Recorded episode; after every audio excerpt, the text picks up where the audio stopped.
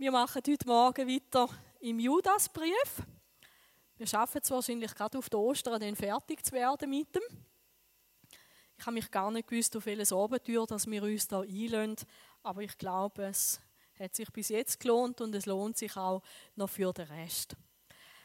Ein neuer Tag, etwas Neues fängt an, auch im Judasbrief. Wir lesen weiter im 14.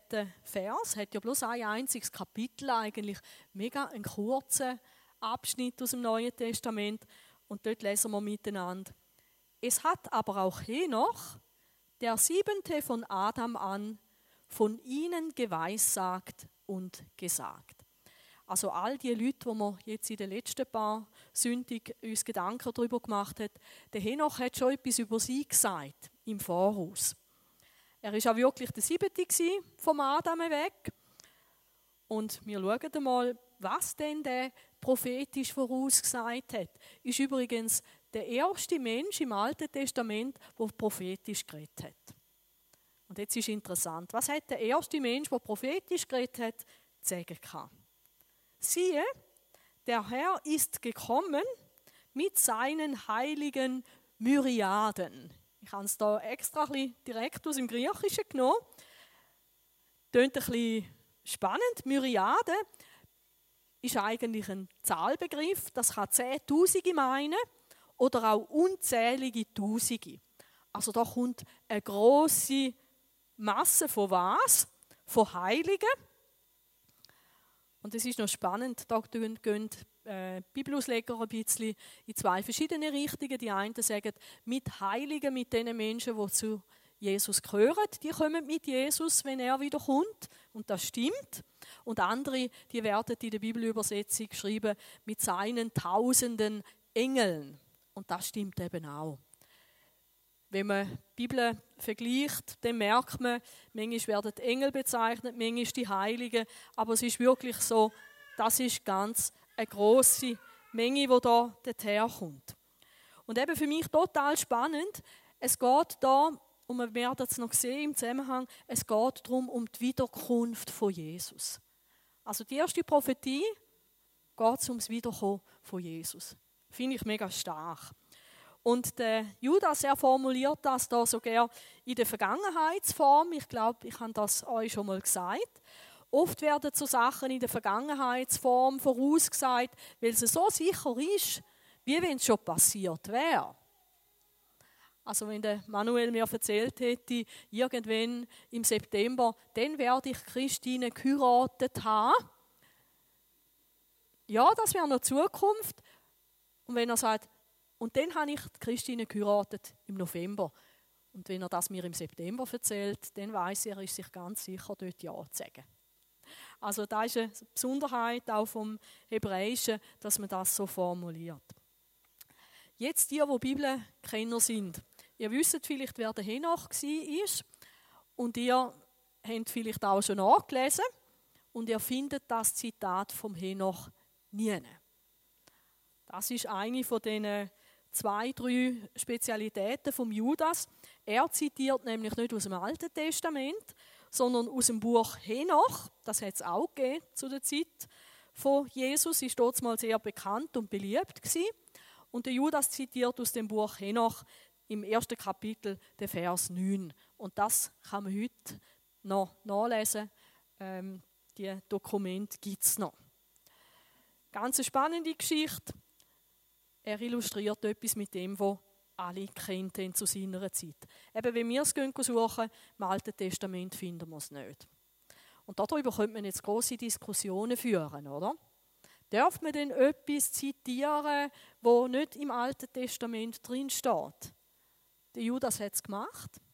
Und weil wir den Judas zu den Männern zählen, die unter der Inspiration vom Heiligen Geist geschrieben haben und darum auch sein Brief im Neuen Testament aufgenommen worden ist. Darum können wir sagen, der Vers aus dem Henoch 1,9, der stimmt und der ist wahr.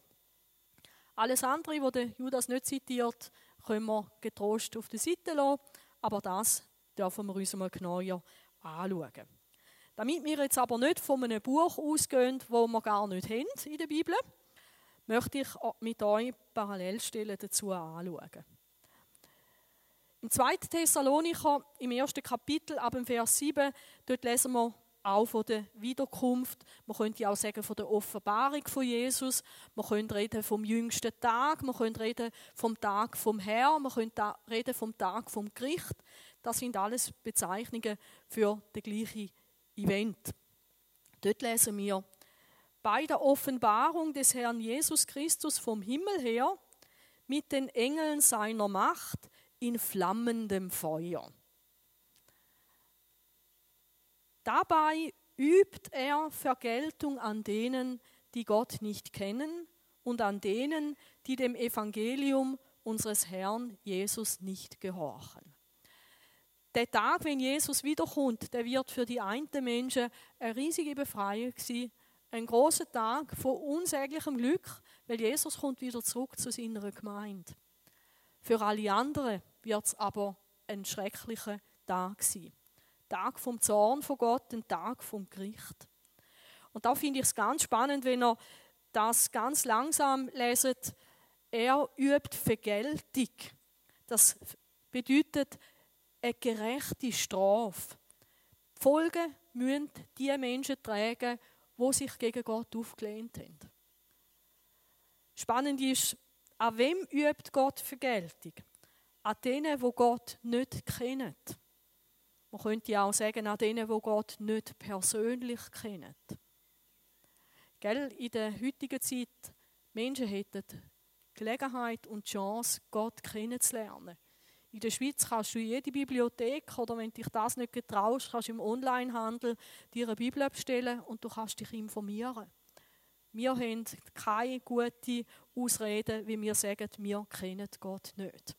Sind dann einfach vielleicht zu bequem gewesen und haben es vielleicht zu locker genommen, wenn wir Gott nicht wirklich kennenlernen wollen. Ich finde das noch ganz ein verrückter Satz. Ich habe zuerst gedacht, da stimmt etwas nicht und habe es im Griechischen angeschaut. Es steht genau so dort. Und er übt Vergeltung an denen, die dem Evangelium unseres Herrn Jesus nicht gehorchen.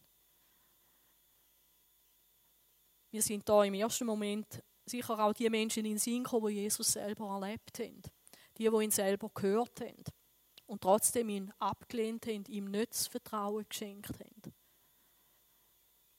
Das wird Strafe nach sich ziehen. Das soll vielleicht auch für dich eine Ermutigung sein. Und der Paulus schreibt das auch in einer Situation, in die Gemeinde in Thessalonik, die ist ganz furchtbar verfolgt worden. Und die haben sicher auch ihren Nachbarn versucht, von Jesus zu erzählen. Und man hat das einfach in den Wind geschlagen. Und das darfst du auch wissen, wenn du von Jesus erzählst und der andere nimmt es nicht ernst. Da wird Jesus einmal sein Urteil darüber sprechen, über deinen Nachbar, wenn er dich nicht ernst genommen hat. Also vielleicht können wir es dann auch ein bisschen besser wegstecken und nicht alles so persönlich nehmen, wenn jemand Jesus ablehnt. Aber es bleibt nicht ohne Konsequenzen. Ich habe dann gemerkt, das sind so gar nicht meine Gedankengänge. Weil ich habe immer im Kopf, so sehr hat Gott die Welt geliebt, dass er seinen einzigen Sohn gegeben hat. Aber was nachher steht, das gewicht ich ganz anders. Nämlich, dass die, die an ihn glauben, nicht verloren gehen. Und wenn ihr dann noch ein paar Vers weiterlesen, dort steht dann auch, wer Jesus ablehnt, der kommt seine entsprechende Strafe über. Gell?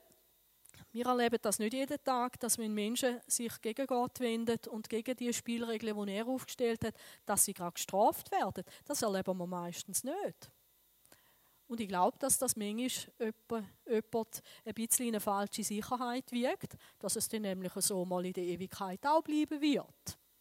Es geht dann einfach so weiter, oder? Wenn ich gestorben bin, dann drückt Gott alle Augen zu und er ist tolerant und weil er uns ja so gern hat und so darauf angewiesen ist, dass er da Leute im Himmel hat, wird er sagen, hey, nein, nein, ich habe das nicht so ernst gemeint, wie es im Neuen Testament gestanden ist. Komm doch auch noch rein.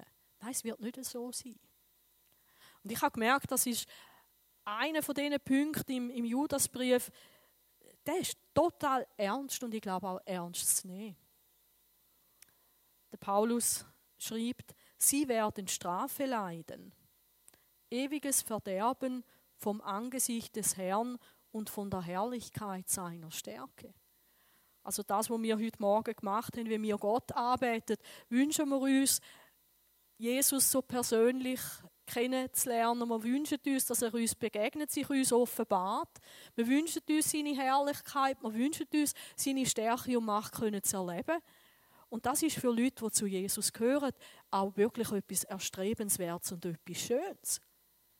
Aber wenn du nicht zu Jesus gehörst, dann wird dir das das Verderben und Strafe einbringen. Die werden Gott auch sehen, die werden seine Herrlichkeit und seine Macht auch erleben, aber nicht zu ihrem Heil, sondern zu ihrer ewigen Strafe. Und das ist genauso Neues Testament wie andere Sachen, wo es vielleicht viel bekömmlicher sind.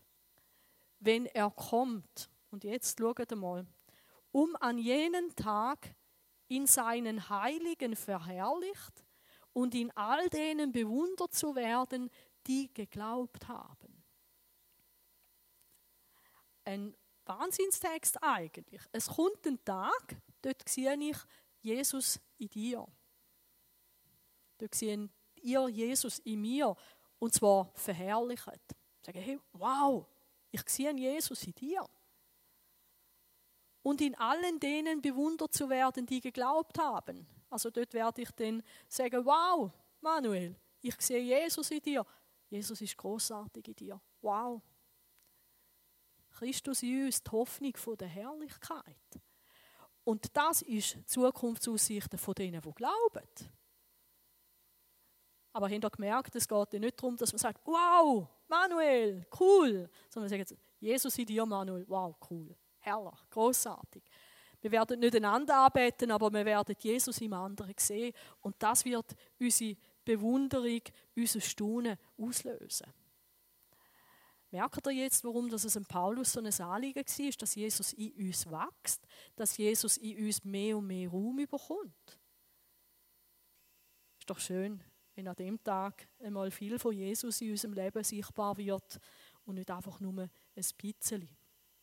Also da haben wir geniale Parallelstelle zu dem Henoch 1,9. Wir gehen zum Judas zurück.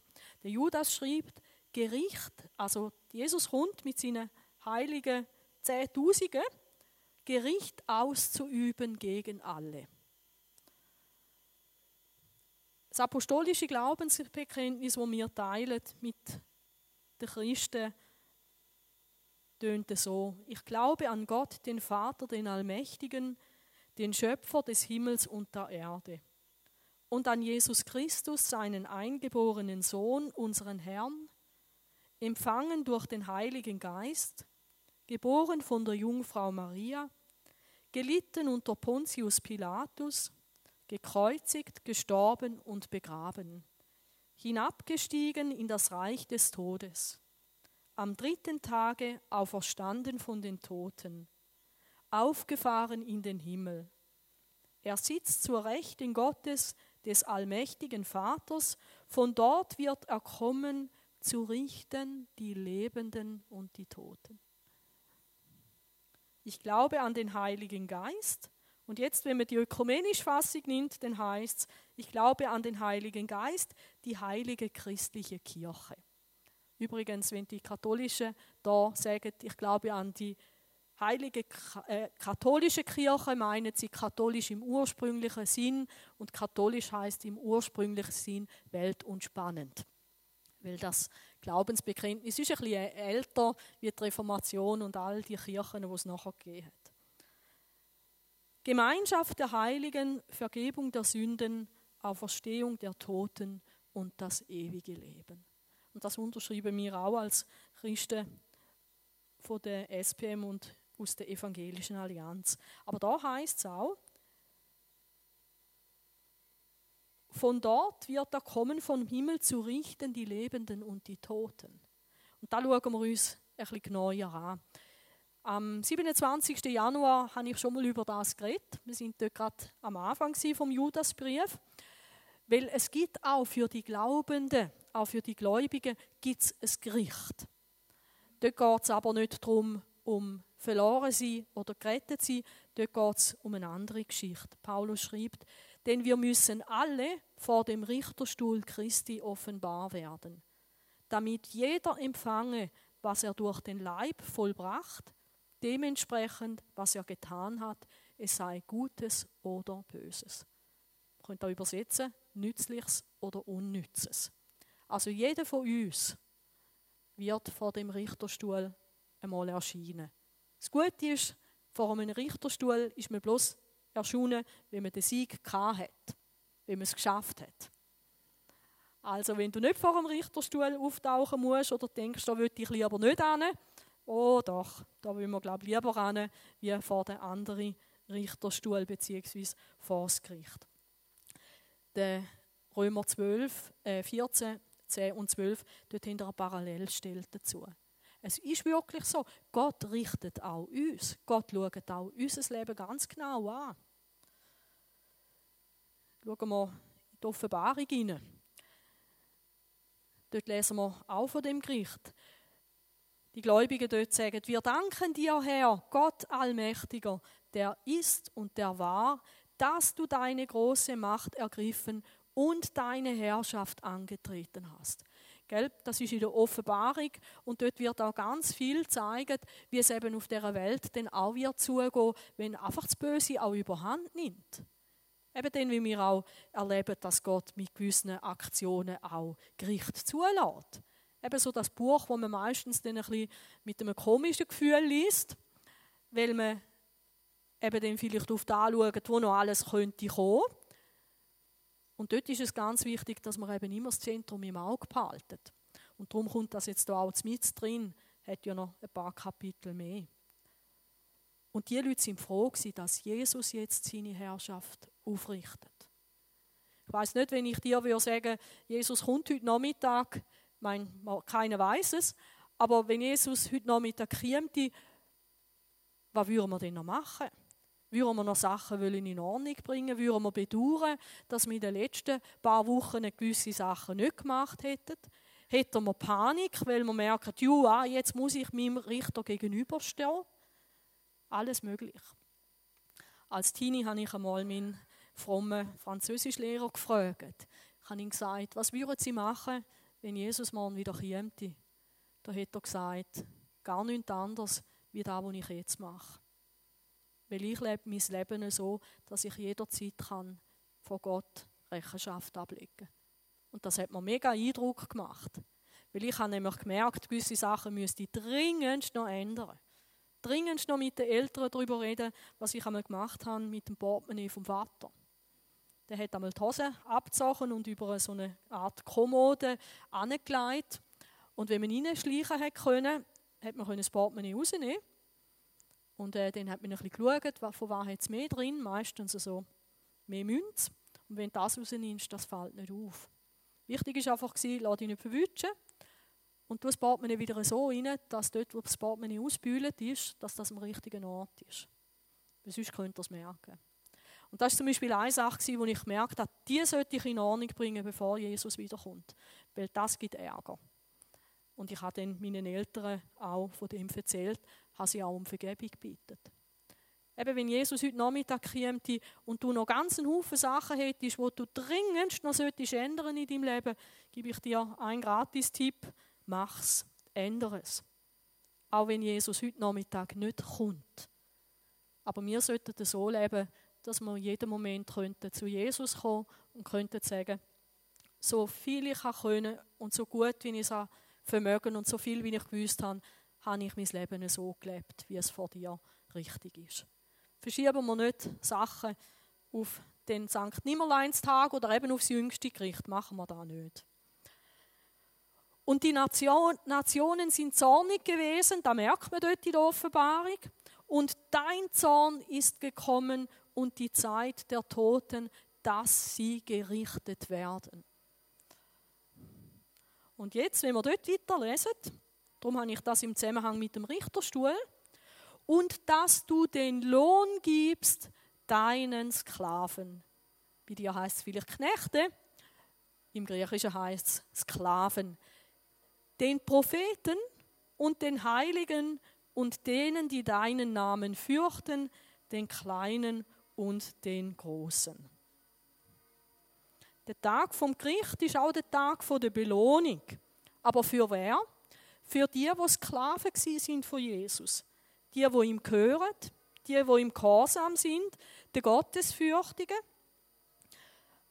Und die Gottesfürchtigen, das sind ja die, die im Gegensatz, im krassen Gegensatz zu den Leuten leben, die wir bis jetzt im Judasbrief porträtiert haben. Die leben anders. Die nehmen Gott ernst. Die nehmen seine Spielregeln ernst. Ich habe dann auch noch an etwas müssen denken, an Hebräer 10, Vers 23 bis 27. Dort geht es um Folgendes. Lasst euch das einmal an. Lasst uns das Bekenntnis der Hoffnung unwandelbar festhalten, denn treu ist er, der die Verheißung gegeben hat. Eben, an dem, wo Gott uns geschenkt hat, heben wir fest mit ganzer Kraft. Und jetzt lasst, und lasst uns aufeinander Acht haben. Die Leute beim Judas, der rechts und links, hat sie nicht interessiert. Im Gegenteil, man hat so gerne versucht, einander mit reinzureissen in ungute Sachen. Lasst uns aufeinander Acht haben, um uns zur Liebe und zu guten Werken anzureizen. Es geht also darum, dass wir einander helfen, einander anspornen, das Gute zu tun, Liebe zu üben. Indem wir unser Zusammenkommen nicht versäumen. Weil wie will ich dich ermutigen, wie willst du mich zur Liebe herausfordern, wenn du nicht da bist oder wenn ich nicht da bin? Wie es bei einigen Seiten ist. Gemeinschaft miteinander ist total wichtig. Das muss nicht nur im Gottesdienst sein, sondern auch in kleinen Gruppen sondern einander ermuntern und das umso mehr, je mehr ihr den Tag herannahen seht. Und da ist der Tag vom Gericht gemeint. Denn wenn wir mutwillig sündigen, nachdem wir die Erkenntnis der Wahrheit empfangen haben, bleibt kein Schlachtopfer für Sünden mehr übrig, sondern ein furchtbares Erwarten des Gerichts und der Eifer eines Feuers, das die Widersacher verzehren wird. Merken ihr, das sind ernste Töne, wo auch im Neuen Testament angeschlagen werden. Und wenn ich möchte, dass du möglichst einen großen Lohn einmal in meinem Himmel hast, darum soll ich dich ermutigen, zum Gutes zu tun und zum in der Liebe zu leben. Und wenn es dir wichtig ist, dass ich einmal viel Lohn darf haben, und eigentlich macht es ja den Jesus groß dem wünsche ich mir auch von dir, dass du mir helfst und mich begleitest auf dem Weg und du mich ermutigst, dran zu bleiben am Guten. Weg dem Tag vom Herrn. In der Offenbarung geht es dann aber noch weiter. Tobias klemmt. Und die du verdirbst, welche die Erde verderben. Das sind dann eben die anderen. Gehen wir zurück zum Judas. Eben beides. Lohn und Straf. Gericht auszuüben gegen alle und alle Gottlosen zu überführen von allen ihren Werken der Gottlosigkeit, die sie gottlos verübt haben. Ein Wort, das fällt euch wahrscheinlich auf, da die Gottlosen, oder? Das sind die Unfrommen, die Assebeias. Und spannend ist, was Gott da macht. Er wird die Leute überführen, das heißt, er wird aufzeigen, dass Schuld da ist und wie die Schuld aussieht. Er wird die Schuld beweisen. Und da kommt kein Mensch davor. Und wenn du Jesus nicht hast, dann hast du da ganz ein großes Problem. Gell, wenn du private Spielregeln in deiner Ehe nicht ernst nimmst, dann ist dein Ehepartner auf dich sauer. Wenn du die Spielregeln nicht ernst nimmst im Straßenverkehr, kommst du vielleicht, kommst du vielleicht ein Problem über mit dem Straßenverkehrsamt. Eben mit Guckloch fahren, oder? Ein bisschen Eis wegkratzen und dann so mit kleinen Fenstern, da kommst du Ärger rüber. Wenn du dich gegen Schweizer Gesetz ähm, vergehst, dann kommst du vielleicht ins Gefängnis. Wenn du in einem Land bist, wo auf gewissen Sachen Todesstrafe steht, dann wirst du Todesstrafe erleiden, wenn du als schuldig befunden wirst. Und mich hat es gedacht, es ist wie, je mächtiger das jemand ist, der die Spielregeln macht, umso mehr Konsequenzen hat die Strafe. Und ich meine, wenn wir uns jetzt überlegen, wer ist eigentlich die Autorität, die es überhaupt gibt, ich glaube, dann müssen wir sagen, es ist Gott. Und spannend ist, was machen die Gottlosen, die Assebeias? Die lehnen ja die Herrschaft von Gott ab und die Herrschaft von Christus. Die machen, was sie wollen. Und spätestens da beim Gericht kommen sie Kritik für das über. Gott ist Sünd gegenüber nicht tolerant. Null Toleranz. Und da dürfen wir uns auch nicht drüber hinwegtäuschen. Eben, ich glaube, es hat wirklich damit zu tun, dass man vielleicht viel zu viel von der Liebe von Gott redet, ohne dass uns bewusst ist, dass genau der, der uns so liebt, auch unser Richter wird sein. Unser Retter wird unser Richter sein. Und das sind ernste Geschichten. Wir gehen einmal noch schauen, wie sieht denn das aus vor dem Thron von Gott. Klemmt wieder. Danke. Offenbarung 20, Vers 11. Und ich sah einen großen weißen Thron und den, der darauf saß. Das ist übrigens Jesus. Jesus hat gesagt, der Vater hat mir das Gericht übergeben. Und merkt ihr jetzt, wie krass das, das muss sein? Vielleicht gerade auch für die Leute, die dort mal das Angebot von Jesus abgelehnt haben, ihm vielleicht auch direkt ins Gesicht. Und jetzt gibt es nichts mehr zu verhandeln. Du kannst auf dieser Welt kannst du deine Sache mit Gott in Ordnung bringen. Jesus hat einmal gesagt, wenn du schuldig bist und ihr seid miteinander auf dem Weg zum Gericht, dann setzt alles dran, dass ihr euch auf dem Weg dort einigt. Dass nicht der Richter nachher muss sein gerechte Gericht fällen, sondern dass ihr euch vorher noch einig werdet. Und wir können uns wie in dem Sinn mit Gott einig werden, solange wir da leben. In dem Moment, wo wir sterben oder in dem Moment, wo Jesus wiederkommt, sind die Geschichten erledigt. Darum alles rausschieben, das ist mega eine gefährliche Geschichte. Und eben eigentlich tun wir uns bloß noch mehr aufladen, wenn wir sagen, ich tue mich dann im letzten Moment, bekehre ich mich dann noch. Im letzten Moment sage ich dann noch, Jesus, vergib du mir alle meine Schuld, ich nehme dich jetzt an als mein Herr. Vielleicht bist du dann gerade noch so ganz knapp dabei. Aber für alles, was du tun hast, da wird Gott einmal beurteilen. Und dann bist du dann vielleicht bei dieser Schlange, wo Lohn überkommt, ganz am Schluss. Es gibt Leute, die haben mir das schon ins Gesicht gesagt, oh, das interessiert mich doch nicht, Hauptsache ich komme in den Himmel. Die haben nicht verstanden, um was das geht. Und eigentlich ist es eine mega Respektlosigkeit gegenüber Gott. Eben gegenüber dem Gott, der alles für uns gegeben hat, seinen Sohn geschickt hat. Jesus ist gestorben für deine und meine Schuld. Und auch für jeden Einzelnen, der das annimmt. Und wenn ich da sage, hm, ist mir gleich Hauptsache Himmel, und am liebsten wäre es mal, Jesus wäre nicht dort, weil dann hätte ich dann meine Ruhe. Also da bin ich mir dann nicht sicher, ob so jemand überhaupt verstanden hat, um was es geht und über, überhaupt dann vor den Richterstuhl kommt und nicht da vor dem weißen Thron steht. Es ist Jesus, wo wir Rechenschaft ablegen müssen. Und darum, Jesus sagt das ein paar Mal, es wird sich an der Beziehung, wo wir hin zu ihm, wird unsere Zukunft sich entscheiden. Vor dessen Angesicht die Erde entfloh und der Himmel und keine Stätte wurde für sie gefunden. Also da geht ein Stück weit das Alte wirklich zu Ende.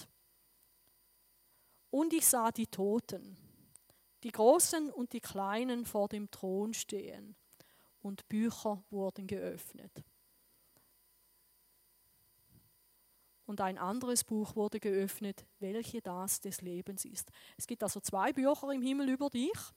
Das eine ist deine private Biografie und dort steht drin, was du gemacht hast und was du nicht gemacht hast. Und dann gibt es noch das Buch vom Leben. Und eben, das sind wahrscheinlich Buchrollen. So, auf und zu klappen geht dort wahrscheinlich nicht. Und ich habe mich schon gefragt, wenn Leute sagen, so bei Nahtoderfahrungen, das ganze Leben ist an mir wie in einem Film vorbeigegangen. Ich habe mich schon gefragt, haben die einen Ausschnitt gesehen von dieser Buchrolle? Es gibt ja solche, die nach so einer Nahtoderfahrung angefangen haben, ihr Leben radikal verändern. Weil sie sich gesagt haben, mit, dem, mit dieser Aufzeichnung kommt es nicht gut. Und die Toten wurden gerichtet nach dem, was in den Büchern geschrieben war. Und jetzt sehen wir auch, auf welchen Punkt das Gott da Wert leitet, nach ihren Werken. Also nach dem, was jemand gemacht hat. Ich finde es so spannend, dass es nicht heißt nach ihrer geistigen Einstellung, nach ihrem Gefühl, nach ihren Vorlieben, sondern nach ihren Werk. Und gell, ob du etwas gemacht hast oder nicht, das kann Gott beurteilen. Und eben, es gibt ja auch Unterlassungssünden. Der katholischen Kirche, sie wollen das immer wieder betonen. Es gibt Sünden, die ich mache, weil ich es gemacht habe, aber es gibt auch Sünden, die ich gemacht habe, weil ich etwas nicht gemacht habe. Und das Meer gab die Toten, die in ihm waren. Und der Tod und der Hades, der Hades ist die tote Welt, gaben die Toten, die bei ihnen waren. Und sie wurden gerichtet, ein jeder nach seinen Werken. Gell, es gibt Leute, die denken, wenn ich gestorben bin, dann ist die ganze Geschichte vorbei. Mm -mm. Nichts ist einfach vorbei. Und auch da wieder spannend, jeder nach seinem Werk. Ich habe mich dann gefragt, warum tut Jesus da nicht gerade einfach so pauschal abrechnen, oder? Jawohl, cool, jawohl, weg. Was ich nicht gewusst habe, bis ich mich mit der Vorbereitung auf die Predigt auseinandergesetzt habe, ist, dass es verschiedenes Maß von Bestrafung wird geben in der Ewigkeit. Ich habe immer gedacht, die Leute, die kommen dann einfach in die Hölle, was ja auch nicht ganz stimmt. Ähm, aber meine Idee war, die, werden einfach, die kommen in die Verdammnis. Aber was ich nicht gewusst habe, ist, es, dass es dort auch verschiedene Maß von Bestrafungen gibt. Ich rede nicht davon, von verschiedenen Zeitabschnitten, weil Verdammnis von Gott weg ist immer ewig. Also es ist nicht so, dass die einen dann einfach vielleicht ein Jahr irgendwie gequält werden und die anderen 10 Millionen Jahre und die letzten eine Billion Jahre und dann werden sie rehabilitiert. Nein, das ist nicht so. Bestrafung ist ewig. Aber das Maß vom, von der Strafe ist verschieden. Jesus sagt im Lukas 12, Vers 47 bis 48, der Knecht aber, der den Willen seines Herrn kannte, und sich nicht bereit hielt und auch nicht nach seinem Willen tat, wird viele Schläge erleiden müssen. Wer ihn aber nicht kannte, der Wille, und doch tat, was Schläge verdient, der wird wenig Schläge erleiden müssen. Also Jesus macht da einen Unterschied. Spannend, oder? Und es ist nicht die einzige Stelle.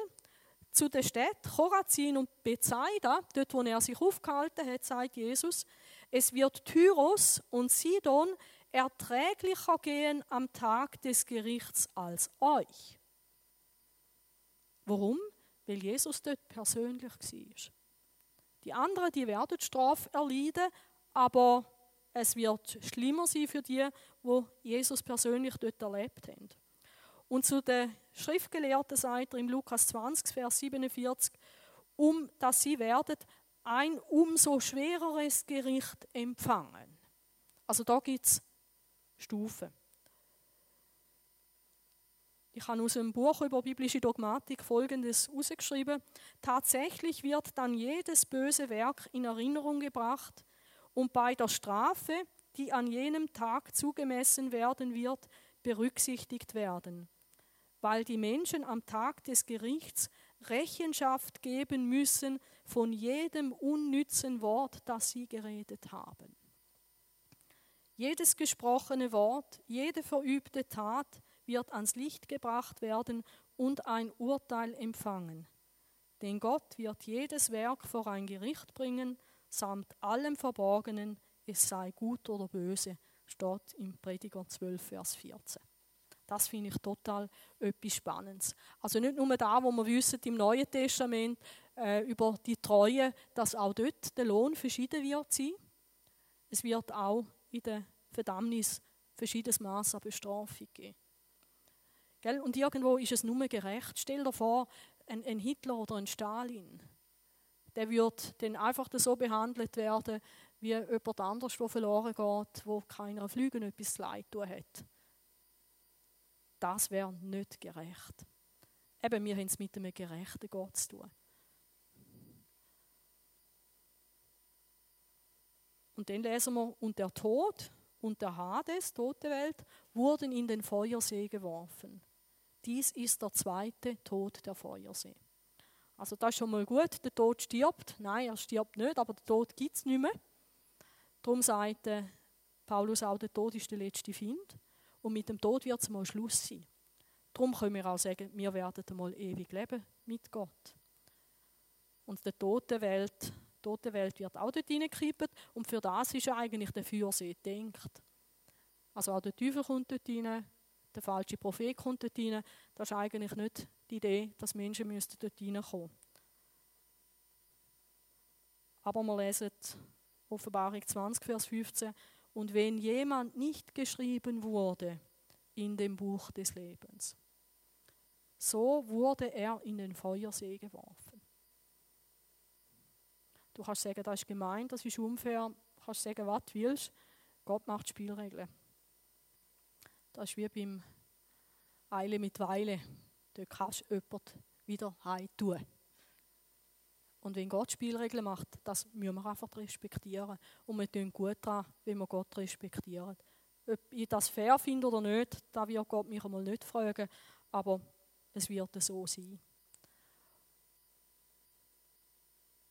Wir haben es von den Taten bis jetzt. Der Judas sagt, es gibt nochmal einen Punkt, wo beurteilt wird, wo verurteilt wird, wo bestraft wird von all den harten Worten, die gottlose Sünder gegen ihn geredet haben. Eben, wenn ihr jetzt die Heiden, den Judasbrief nochmal leset, könnt ihr auch sehen, ein paar Vers weiter vorne ist es genau um das gegangen. Eben respektlos bis zum geht nicht mehr. Und da gibt es kein einziges Wort, wo, wo Gott nicht einfach äh, übersieht. Gell, wenn irgendeiner flucht wegen irgendetwas, Gott verdammt mich und weiß ich nicht was. Hey, da gibt es einen, der schreibt mit. Und das lässt Gott nicht durchgehen.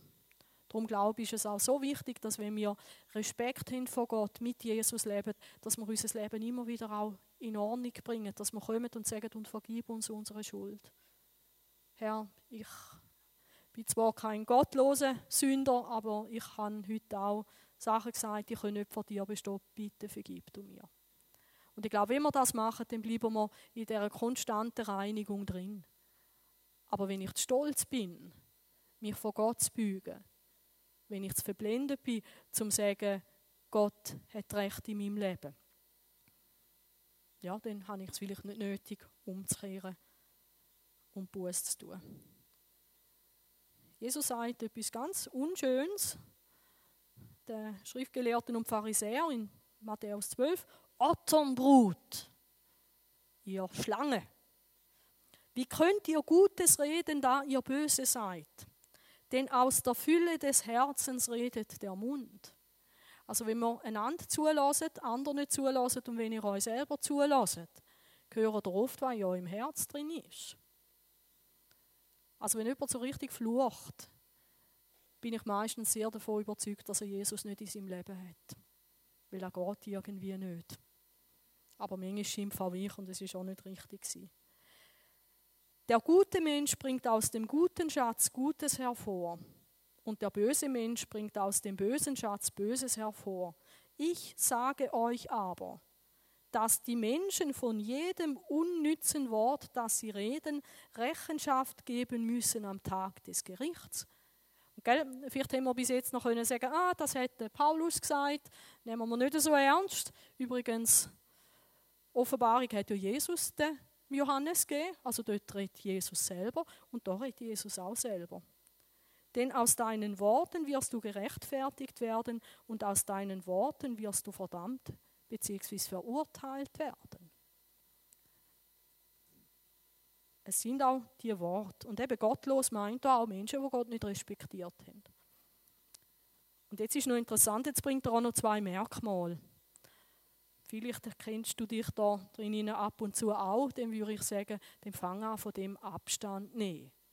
Weil das ist jetzt das, was die Leute sich erlauben, wo einmal wirklich ein Gericht werden erfahren. Diese sind Murrende, die mit dem Schicksal hadern und nach ihren Begierden wandeln. Murre heißt unzufrieden und ärgerlich sein mit dem, was Gott gibt. Das beste Beispiel, Volk Israel in der Wüste, dort haben sie gemurrt.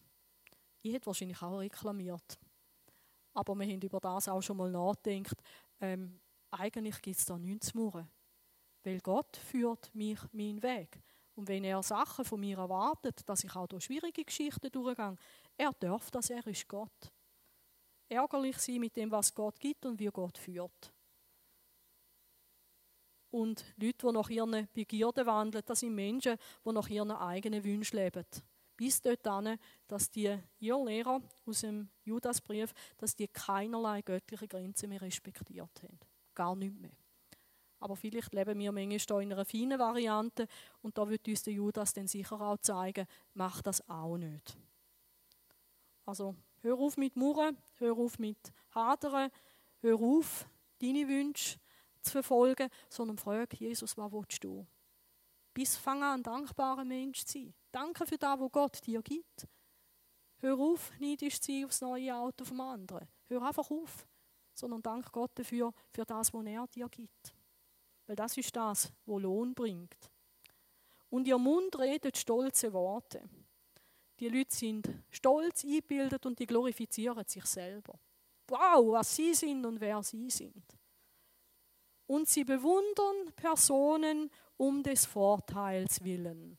Also auf der anderen Seite können die sich auch einschmeicheln, wenn sie das Gefühl haben, sie haben einen Vorteil dabei. Und erinnert euch an den letzten Sonntag, das sind auch die, die mit dir mitfeiern, mitfesten, ohne Hemmungen. Aber es kommt ihnen nicht in den Sinn, Verantwortung zu übernehmen für ein Miteinander und dass du auch wichtig bist. Ich weiß von einem Mann, der war in einer Therapie, weil er ganz viel von sich selber gehalten hat. Und der Psychotherapeut hat ihm dann gesagt, dass er an gewissen Sachen dringend muss arbeiten muss. Und nach vier Monaten Therapie ist der Mann wieder gekommen und hat gesagt, jetzt kann ich mir zum ersten Mal Namen wieder merken von Leuten. Weil er hat sich nie können Namen merken Wisst ihr aus welchem Grund? Die anderen Leute waren ihm gleich. Gewesen. Hat ihn auch nicht interessiert. Er hat sich plötzlich wieder Namen merken weil er gemerkt hat, andere sind auch noch da und die sind auch noch wichtig. Und nach einem weiteren Therapiestück hätte er so gerne sagen und jetzt habe ich mich das erste Mal darüber freuen dass ich nicht im Mittelpunkt gestanden bin, sondern dass wir jemand anderes gefeiert haben. Und der Therapeut hat gesagt, das ist schön, wenn man dann so einen therapeutischen Fortschritt sieht. Und übrigens hat er auch gesagt, das habe ich auch noch spannend gefunden, der Therapeut, dass das nichts mit einem Krankheitsbild zu tun hat, wo man einfach nichts machen kann, weil das irgendwie genetisch äh, ausgelöst wird, sondern dass es mit Charakter zu tun hat. Und ich habe gedacht, das ist auch da, wo Gott uns immer wieder auch herausfordert, dass wir unser Leben anfangen, vielleicht anders auf eine andere Schiene zu bringen. Und bei Gott sagen, ja, ich bin halt so, da kann man nichts machen. Nein, das stimmt nicht. Und gell, wir haben es ja noch besser, wie der, der da in die Psychotherapie gegangen ist, der hat da müssen lernen. Dass er nicht der Größte und der Beste und weiß ich nicht, was ist. Wir können auch noch sagen, Jesus kommt um meiner Schwachheit Hilfe. Heiliger Geist, hilf mir, dass ich anderen diene, dass ich andere höher achte wie mich selber, dass ich lerne, mich zurückzunehmen. Jesus, hilf du mir da dabei. Mach du aus mir den Mann oder die Frau, wie du dir das wünschst. Hilf du mir dabei. Hey, nicht einmal allein und einen Haufen Psychotherapiestunden zahlen. Aber das ist spannend, die haben das gemacht. Ich habe mich dann gefragt, was könnte das Fazit sein für mich persönlich aus dieser Predigt von heute? Und ich habe mir Folgendes aufgeschrieben. Ich möchte für Christus und für seine Herrschaft leben. Nicht für meine eigene Sache. Zuerst Reich Gottes suchen. Zufrieden sein mit dem, was Gott mir gibt. Mit den Ressourcen, die ich habe, mit den Möglichkeiten, die ich habe. Aber dass ich die auch nütze für seine Sache. Das Zweite, ich möchte andere auf Christus aufmerksam machen. Ich möchte helfen, dass sie ihren Retter kennenlernen können. Irgendwie dunkt es mir, wir haben fast ein eine moralische Verpflichtung, oder? Also wenn ich weiß, wenn der andere so weitermacht, dass er dann in den Hammer läuft, und mir ist es einfach egal, ja, ich fühle mich moralisch verpflichtet, darum auch wieder mehr in die Evangelisation zu investieren. Und der dritte Punkt, den ich mir aufgeschrieben habe, ich möchte andere Christen anspornen zum Guten, zur Liebe und zum Glaubensvollen, damit auch sie einmal einen grossen Lohn bekommen. Weil von dem träume ich natürlich schon, dass wir mal alle miteinander vor Jesus stehen, vor dem Richterstuhl, oder? Und dann schaut Jesus uns alle an und wir schauen einander an und sagen, hey, wow, was, was Jesus uns gemacht hat, das ist genial, das ist cool. Und dann sagt Jesus, hey, und Martin, weil du dort das und das gemacht hast, hey, da gibt es noch eine extra Belohnung. Und der Martin sagt, ja, aber den, das, ein Teil von dem kommt Nelly über, weil sie hat mir gesagt, ich soll.